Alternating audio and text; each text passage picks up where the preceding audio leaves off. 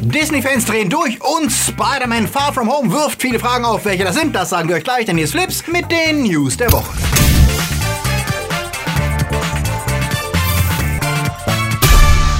Die Themen der Woche. Star Wars 9 wurde ganz verändert. Tarantino macht früher Schluss. Messer raus für Bond. Stranger Things verspielt. Neu zur Herr der Ringe Serie und was bietet die neue Switch? Flips wird im Juli unterstützt von unseren Flips Guardians. Sepp Kerschbaumer, Konrad Moore, Akoya, Anja Scholz, Orno Treibholz, Daniel Schuh, Toni Barth, Alter I und Wir, Dominik Richter, Silko Pelasch, Luca Kamens, Marc-André Schreiber, JFK Faker, Bert Waslöper, T-Unit CB, Sterntor 1, Derby, Nanoska, Christi, Fabio Mattenberger und Dark System. Ein großer Dank geht auch an unsere Flips Junior Guardians. Vielen Dank für euren Support. Wenn dir unsere News gefallen, drück auf den Abo-Knopf. Und für News unter der Woche, folg uns auf Twitter, Facebook oder Instagram. Messer raus! Knives Out heißt der kommende neue Krimi von Ryan Johnson. Und der liefert diese Woche den ersten Trailer, der Lust auf mehr macht. Das ungewöhnliche Mörderspiel punktet mit absoluter Traumbesetzung. Daniel Craig, Chris Evans, Jamie Lee Curtis, Don Johnson, Tony Collette, Michael Shannon, Christopher Plummer und Jaden Martell liefern sich ein Intrigespiel rund um den Mord an einem dubiosen Patriarchen. Wenn der Film halten kann, was der Trailer mit seiner Mischung aus Spannung, schwarzem Humor und Tempo verspricht, dann wird das ein Whodunit-Highlight für alle, die es lieben, wenn sich geniale Schauspieler smarte Rededuelle liefern. Und während Daniel Craigs Bond gerade mit Rami Malek seinen Bösewicht verkündet hat und ansonsten eher durch Drehpan auffällt, haben wir ihn mit Knives Out in einem Film, der tatsächlich interessant werden dürfte. Wann der Film bei uns anläuft, ist noch nicht klar. In den USA startet er Ende November. Tarantino-Fans warten gespannt auf Once Upon a Time in Hollywood, dem vorletzten Film des Regisseurs, der geschworen hat, nach seinem zehnten aufzuhören. Und auch wenn viele Fans das nicht ernst nehmen und glauben wollen, dass er nach nur zehn Filmen aufhört, Tarantino bekräftigte seine Aussagen seit vielen Jahren immer wieder. Diese Woche verstörte er im GQ-Interview alle noch mehr, als er andeutete, er würde vielleicht nicht mal die zehn voll machen. Er sagte, ich glaube, was Kinofilme angeht, bin ich am Ende. Ich werde sicher Bücher schreiben oder fürs Theater und so kreativ bleiben, aber dem Film habe ich, glaube ich, alles gegeben. Wenn Once Upon a Time in Hollywood gut ankommt, dann werde ich vielleicht sofort aufhören und gar keinen zehnten Film mehr drehen. Schauen wir mal. Brad Pitt schien diese Aussage zu bestätigen. Ja, Quentin meine das ernst. Er werde uns allerdings trotzdem halten bleiben, denn er habe noch andere Pläne. Und wenn wir uns seine Aussagen ganz genau anschauen, dann lesen wir, dass er speziell von Kinofilmen spricht, die ja tatsächlich immer schwerer zu produzieren sind, wenn man nicht gerade Superhelden und andere Franchise-Kram dreht. Vielleicht sieht Tarantino seine Zukunft also eher bei Netflix und Co., denn dort gibt es ja auch schon seine Langfassung von Hateful Eight zu sehen. Und vielleicht wäre es ja auch gar nicht so schlimm, wenn wir keinen Star Trek-Film von ihm bekommen, denn auf einen blutspritzenden und Motherfucker rufenden Kirk könnten wir zur Not auch ähm, verzichten. Toy Story 4 ist in den USA ja schon erfolgreich gestartet und durfte sich über gute Kritiken und neuerliche Aufmerksamkeit für den alternden Franchise freuen. Doch diese Aufmerksamkeit führte auch zu ungewollten Entdeckungen, denn wie Fans auffiel, hat Disney die neuesten Veröffentlichungen von Toy Story 2 zensiert. Entfernt wurde dabei eine Credit-Outtake-Szene, in der Stinky zwei Barbie-Puppen schmierig anbaggert, ihre Hände streichelt und ihnen vieldeutig verspricht, er könne eine große Rolle in einem kommenden Toy Story-Film für sie besorgen. Was ja anscheinend geklappt hat, denn Barbie spielt in Teil 3 eine deutlich größere Rolle.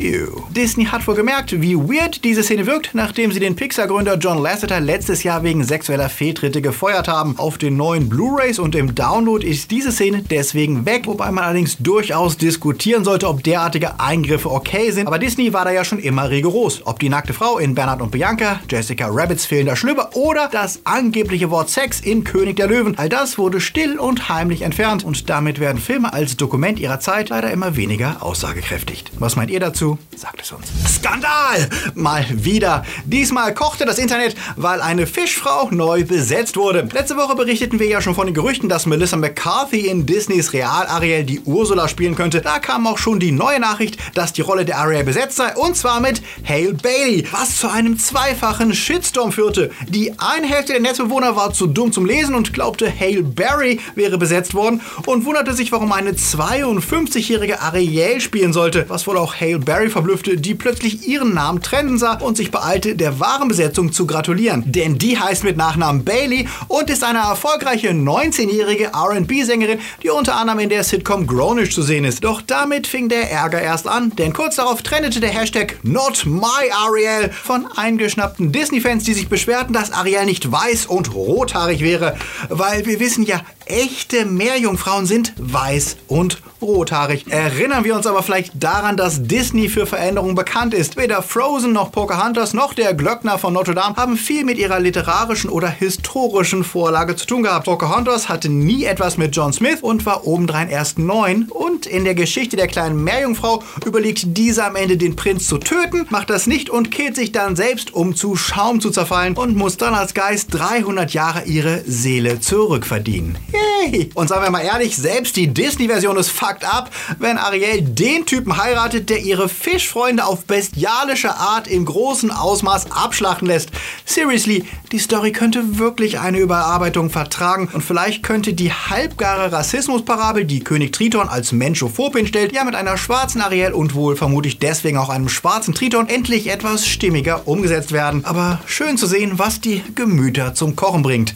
Kinders, ey. Star Wars macht sich mit Meldungen ja derzeit rar, doch wie CBA berichtet, verriet Daisy Ridley im Happy Sad Confused Podcast von Josh Horwitz ein interessantes Detail, das einmal mehr zeigt, wie wenig Plan es für die aktuelle Trilogie gab. Dass Ryan Johnson sich jetzt nicht wirklich an den Setups orientierte, die ihm J.J. Abrams servierte, weiß jeder, der Episode 8 gesehen hat, aber auch Episode 9 hat wohl große Wandlungen durchlaufen, nachdem der Regisseur Colin Trevorrow gefeuert wurde. Den hat Daisy auf der Premiere zu Mord im Orient Express getroffen und sich dort etwas mit ihm unterhalten unterhalten, was er für Episode 9 geplant hatte und bestätigte, dass dessen Version des Drehbuchs extrem anders gewesen sei als das, was sie jetzt gedreht haben. Was sich mit den Angaben deckt, dass für das aktuelle Drehbuch nur noch Chris Terrio und J.J. Abrams benannt werden und weder Trevorrow, Derek Connelly noch Jack Thorne die ursprünglichen Autoren. Wären Elemente ihres Drehbuchs übernommen worden, hätten sie genannt werden müssen, aber da das nicht der Fall ist, wurde die Story nach Abrams Übernahme wohl komplett neu konzipiert. Über den kommenden Film und was wir dort erwarten können, sagte Ridley, die Beziehungen zwischen den Figuren werden sehr cool aufgelöst und es wird einen sehr, sehr großartigen Kampf geben zwischen ihr und Kylo. Sie sagte, ich bin so viel besser geworden seit Episode 9 und die Lichtschwerter sind deutlich leichter gebaut diesmal, damit es nicht mehr aussieht, als würden wir schwere Schwerter herumschwenken. Na dann, warten wir mal ab, bis der nächste Trailer kommt. Spider-Man Far From Home legte letzte Woche schon einen fulminanten Start hin mit 39 Millionen alleine in den Previews am Dienstag. Sony rechnet weiterhin mit 125 Millionen über das erste Wochenende. Es bleibt spannend, ob das konservativ ist, denn alles deutet derzeit darauf hin, dass das finale Kapitel von Phase 3 deutlich mehr einbringen könnte. Industrie-Insider glauben, dass zwischen 170 und 190 Millionen nur in den USA drin sein könnten, nachdem er weltweit schon jetzt 310 einspielte. Und zu wünschen wäre es dem Film, denn wie wir letzte Woche ja schon gesagt haben, uns hat er sogar mehr Spaß gemacht als Endgame. Doch mit dem Start kommen natürlich auch die Fragen, was der Film für das zukünftige MCU bedeutet, denn er präsentiert einige sehr schockierende Wendungen, die Auswirkungen auf alle späteren Filme haben könnten. Keine Sorge, keine Spoiler. Wir gehen heute hier noch nicht ins Detail. Dazu wird es für alle, die den Film dann schon gesehen haben, am kommenden Freitag ein Video geben. Fest steht aber jetzt schon, die ganzen vermeintlichen Leaks und vertrauenswürdigen Quellen, die auf Reddit und Co. gehandelt wurden und behaupten, sie hätten am Film gearbeitet und wüssten, was in den Post-Credit-Szenen passiert, waren Bullshit. Auch wenn nicht auszuschließen ist, dass Sony weiterhin an den Sinister Six arbeitet, so wie es die angeblichen Insider berichtet haben, passiert nichts im Film. Ihr könnt euch also getrost auf ein paar echte Überraschungen freuen, wenn ihr bis zum Ende sitzen bleibt. Denn es gibt ein Wiedersehen mit einer Figur, mit der wohl wirklich niemand rechnet und wir bekommen den ersten heißen Tipp, welche Comicvorlage tatsächlich die Inspiration für die übergeordnete Storyline in Phase 4 werden wird, der auch einen Film aus Phase 3 nochmal eine ganz neue Wichtigkeit zukommen lässt. Aber wie gesagt, mehr Details dazu dann am Freitag. Und noch eine Frage Frage beschäftigt die Fans. Was ist eigentlich mit Miles Morales, also dem Spider-Man, den wir zuletzt im animierten Into the Spider-Verse gesehen haben? Wird er in Phase 4 auftauchen? Das ist gut möglich, denn schon in Homecoming erfuhren wir von seinem Onkel Aaron Davies, den Donald Glover spielte, dass Miles existiert. Denn er meinte, er wolle keine Waffen in seinem Bezirk haben, weil sein Neffe dort lebte. Die Frage ist, wie alt ist der Neffe im MCU und wie alt ist er nach dem zweiten Snap, der jetzt Blip genannt wird? Es könnte also sein, dass wir Peter Spider-Man wie im PS4-Game als als Mentor für einen Nachwuchs-Spidey in Form von Miles erleben und da ja eh vieles darauf hindeutet, dass Marvel in Phase 4 die Young Avengers ins Spiel bringt, wäre natürlich auch Miles ein guter Kandidat dafür, während Peter sich vielleicht langsam den erwachseneren Storylines zuwendet, wenn er, wie es ja auch der Trailer schon andeutet, tatsächlich in Iron Mans Fußstapfen treten sollte in künftigen Filmen. Was meint ihr dazu? Habt ihr Far From Home schon gesehen und wie hat euch gefallen? Sagt es uns. Serien. Herr der Ringe geht in Serie bei Amazon und soll einer der teuersten Shows aller Zeiten werden. Natürlich schielt Amazon damit auf die Game of Thrones Fans, die ja derzeit verzweifelt auf ihren nächsten großen Fix mit Intrigen, Drachen und Mythen warten. Wirklich viel wissen wir noch nicht, außer dass die Show im zweiten Zeitalter spielen soll und dass Peter Jackson nichts mit dem Projekt zu tun hat. Wer etwas damit zu tun hat, wurde aber diese Woche bekannt. J.A. Bayona, der Regisseur von Jurassic World 2 und 7 Minuten nach Mitternacht, wird bei zwei Folgen Regie führen. Und auch bei Jurassic World 2 umstritten ist, Bayona hat eindeutig sein Händchen für interessante Bilder und stimmungsvolle Kameraarbeit bewiesen und das könnte der Serie helfen, ihren ganz eigenen Look zu entwickeln,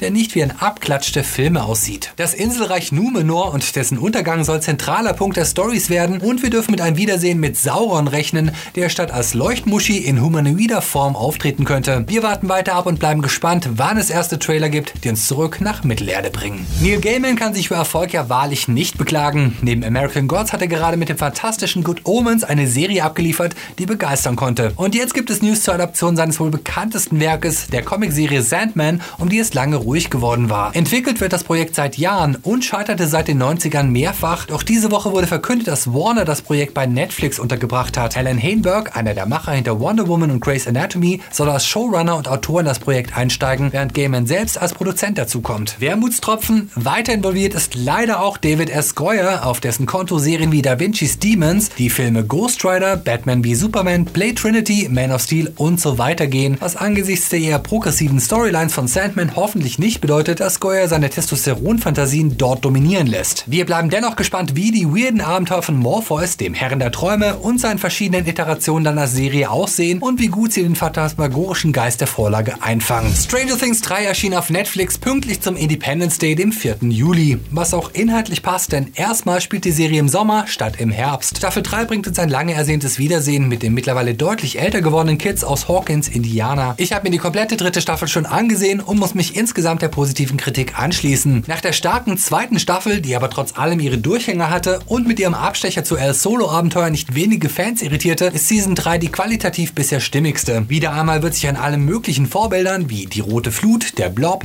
Terminator, Dawn of the Dead bis hin zu Godzilla orientiert, aber immer wieder gelingt es den Duffer-Brüdern aus den Versatzstücken ein spannendes neues Ganzes zu basteln. Und das in in einer Größe, die mittlerweile wirklich beeindruckt. Wieder haben wir mehrere Handlungsstränge, die sich alle um das mysteriöse neue Einkaufszentrum, die Starcourt Mall drehen. Und wieder gilt es ein großes Geheimnis um das Upside Down zu lösen und die privaten Probleme und Beziehungen zu koordinieren. Und das gelingt dieses Mal deutlich besser. Die Gewichtung zwischen den Strängen ist fast perfekt, weil immer klar ist, dass sie etwas mit der Haupthandlung zu tun haben. Die Darsteller, insbesondere David Harbour als Hooper und Winona Ryder als Joyce sind fantastisch und auch die Kids machen einen guten Job. Und spannend ist, wie die Serie es schafft, einerseits an die Nostalgie zu appellieren, aber gleichzeitig auch moderne Gedanken einzubringen denn auch wenn hier viel mit den Klischees des Kalten Krieges gespielt wird, die bösen Russen als Gegner dabei sind, auch Amerika kommt nicht sehr geil weg, denn es ist der Kapitalismus, der der feindlichen Invasion in die Hände spielt. Natürlich gibt es keine Parallelen zu realen Ereignissen.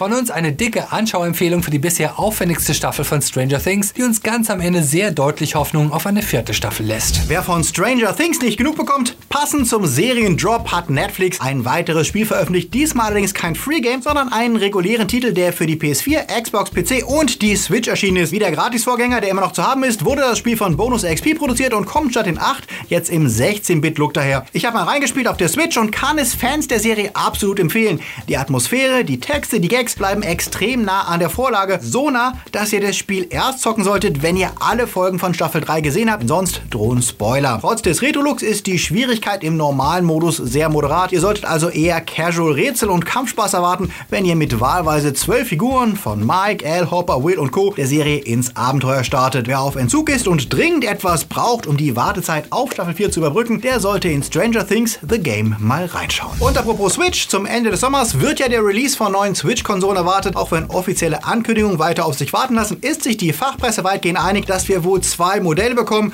Eine günstigere Switch Mini und eine Switch Pro. Dass die Pro-Variante etwas mehr Power haben wird als die bisherige, das versteht sich fast von selbst. Auch wenn wohl kein Generationssprung zu erwarten ist, sondern eher ein moderates Upgrade. Interessanter sind die Infos über die Switch Mini zu hören, wie diese Woche im Forbes Magazine. Dort spricht der Autor Jim McGregor davon, dass die Switch Mini dank eines verkleinerten Nvidia Tegra Prozessors auch auf der Mini 1080p HD statt der bisherigen 720p als Auflösung bieten würde. Und da bei der Mini die abnehmbaren Joy-Cons wegfallen und die Steuerung direkt ins Gerät integriert wird, könnte trotz niedrigerem Preis eine bessere Leistung erzielt werden, inklusive verbesserter Akkulaufzeit, was auch dringend notwendig ist, denn bisher glänzt die Switch ja nicht gerade durch Ausdauer. Der Verzicht auf abnehmbare Joy-Cons wird für viele, die hauptsächlich mobil und solo zocken, wohl verschmerzbar sein. Hoffen wir allerdings mal, dass die fest verbauten Steuerelemente stabiler sind und nicht so schnell ausleihen wie die bisherigen Joy-Cons, die oft schon nach einem Jahr in eine Richtung hängen und generell ziemlich anfällig sind. Was haltet ihr von der Meldung? Habt ihr schon eine Switch und würdet ihr auf eine Pro oder Mini umsteigen? Sagt es uns. Und während spekuliert wird, dass Google Stadia, also das Streaming Gaming, ebenfalls auf die Switch kommen könnte oder sollte, nimmt Microsoft die Herausforderung durch Google an und arbeitet weiter an einer Mini Xbox, die zukünftig als Hub für ihren eigenen Streaming Gaming Service xCloud dienen soll, der dank Game Pass direkt zum Start ein sehr attraktives Angebot und eine Userbase mitbringen wird, die sich Google erst noch erarbeiten muss. Die Frage bleibt aber, ob Cloud Gaming sich überhaupt in naher Zukunft durchsetzt. Laut einer Studie, die Games Industry Biz in Auftrag gab, sind derzeit in Europa lediglich 15% aller Gamer daran interessiert. Besonders die Deutschen zeigen sich skeptisch. Nur 10% gaben hier an, sich für Stadia und xCloud zu interessieren. 75 sagen, sie haben keinen Bock drauf. Das könnte auch an dem miesen Netz liegen, das Deutschland hat, denn die Angst vor miese Verbindung, Lags und Abbrüchen ist die größte Sorge von Spielern. Und mit dem Netz hierzulande wäre Mobile Gaming mit Streaming-Anbietern wohl absolut unrealistisch. Was haltet ihr davon? Wollt ihr die Games lieber fix kaufen und auf eurer Konsole oder auf dem PC haben oder würdet ihr euch ein Streaming-Gerät wie ein Chrome Stick oder eine Mini-Xbox anschaffen? Sagt uns, was ihr davon haltet. Hier kommen sie, unsere Starts.